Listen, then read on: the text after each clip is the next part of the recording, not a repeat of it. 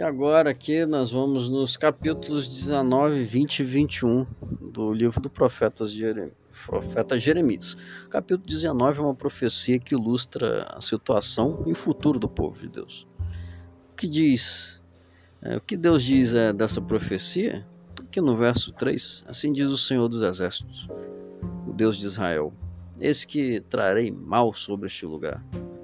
E quem quer que dele ouvir, renitir-lhe-ão os ouvidos. E por que isso ocorreria? É no verso 4. Por quanto me deixaram e profanaram este lugar, queimando nele incenso a outros deuses que nunca conheceram, nem eles, nem seus pais, nem os reis de Judá, e encheram deste lugar de sangue inocente.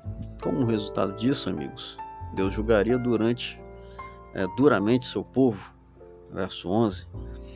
Assim diz o Senhor dos Exércitos: Deste modo quebrarei esse povo e essa cidade, como se quebra o vaso do oleiro. O capítulo termina enfatizando a soberania de, de, do Deus Todo-Poderoso. Amigos, chegará o momento do juízo divino. Por isso, hoje é o dia oportuno para uma entrega total a Deus. Você ainda não entregou sua vida a Deus? Aproveite esse momento aí agora. Deus está esperando você de braços abertos. Eu queria destacar três versículos aqui no capítulo 20. Está no verso 2. Então preferiu Pazur ao profeta Jeremias e o meteu no tronco que estava na porta superior de Benjamim, na casa do Senhor. No dia seguinte, Pazur tirou a Jeremias do tronco. Este verso mostra que transmitir a palavra de Deus pode causar comoção e pode incomodar muita gente, a ponto de causar problemas para quem transmite a palavra de Deus.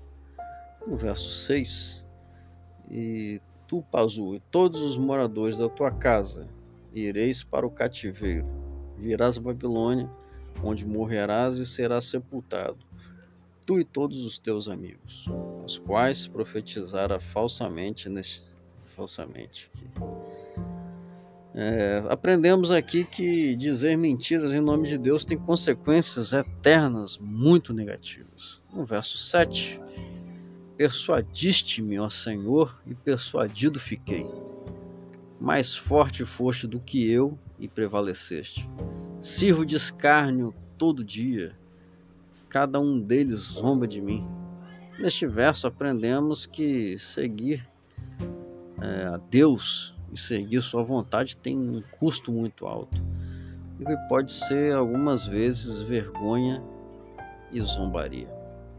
Amigos, é, todos somos chamados para proclamar a palavra de Deus. Precisamos cumprir essa tarefa com fidelidade e com lealdade total ao nosso Pai. Aqui no capítulo 21 é uma mensagem ao rei Zedequias e à sua casa. Nós lemos que Nabucodonosor seria um agente de Deus para julgar Judá. Tristemente, Deus ficaria a favor de Nabucodonosor e contra Judá esse juízo seria duro e seria abrangente, alcançaria todos, as pessoas e os animais. O desafiador de tudo isso é que o profeta Jeremias anunciou a tragédia. Por exemplo, aqui no verso 9: Que ficar nessa cidade há de morrer a espada, ou a fome, ou de peste. Mas o que sair e render-se aos caldeus que o cercam viverá e a vida lhe será como despojo. É por causa disso, de palavras como estas, que Jeremias foi acusado de deslealdade ao povo de Judá. Mas nós sabemos que Jeremias, acima de tudo, é, foi leal a Deus. Mas, mesmo diante de tantas evidências do juízo, o povo dizia: Quem descerá contra nós? Quem entrará nas nossas casas? nas nossas moradas. Que arrogância desse povo. Entretanto, eles seriam castigados. E no verso 14, aprendemos que todos conhecemos o fruto daquilo que plantamos. Depois de tantas oportunidades, um dia Deus nos julgará. Por isso, amigo, hoje é o momento ideal para renovar a nossa consagração a Deus. Por que você não faz isso aí agora? Entrega sua vida ao Senhor, renove seus votos de compromisso com Ele.